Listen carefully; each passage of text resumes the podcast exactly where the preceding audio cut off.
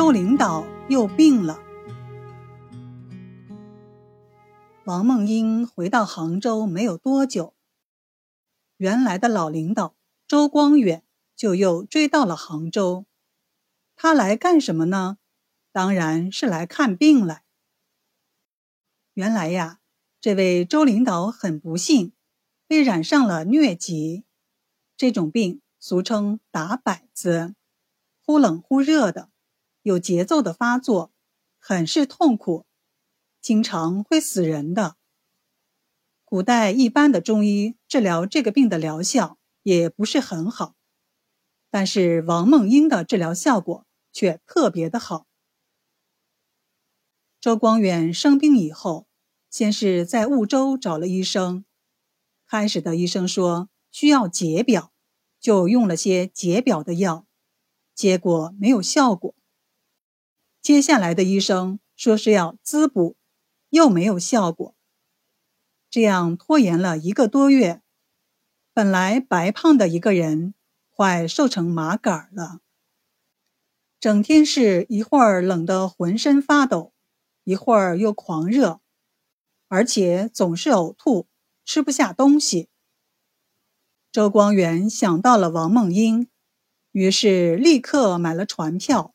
来到了杭州，王梦英一看见周领导，就大吃一惊。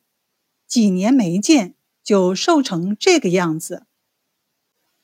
周领导叙述了原委，王梦英才明白了。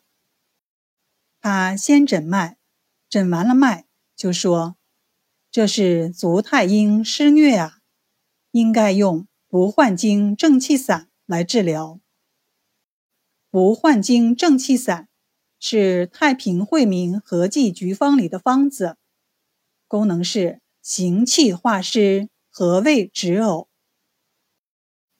于是开了这个药，只喝了三剂，病就好了。王梦英又给他开了一些调补身体的方子，服用以后，身体就恢复了健康。周光远病好以后，就回到了婺州。但是到了第二年的秋天，周光远的疟疾再次发作。这一次，他不再相信别的医生，而是仔细的找到了王梦英去年给他开的方子。原来呀，这位周领导很是聪明，他感觉这一次的症状。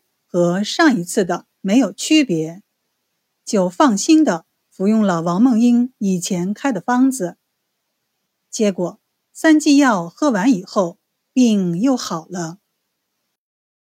后来周光远又找了个机会来到杭州，把这个事情向王梦英讲了。王梦英沉思了一会儿，说：“看来这个病发作是有规律的。”恐怕明年的秋天他还会发作。这样吧，我开个方子，明年夏天的时候你就喝上，提前来堵截他。于是就开了培土圣湿的方子。在第二年的夏天，这光远就按时服用了这个药。结果秋天就没有犯病，从此以后。这个病再也没有犯过。这样看来，王梦英治疗疟疾确实很厉害。其实，在王梦英的眼里，疟疾并不是很严重的疾病。他自己说，是按照温病学家叶天士治疗外感病的思路，看到疟疾，就把它按照湿温、暑热。符邪等等进行分类，然后用治疗外感病的方法清其源，就治好了。四十年来，治疟无难愈之症。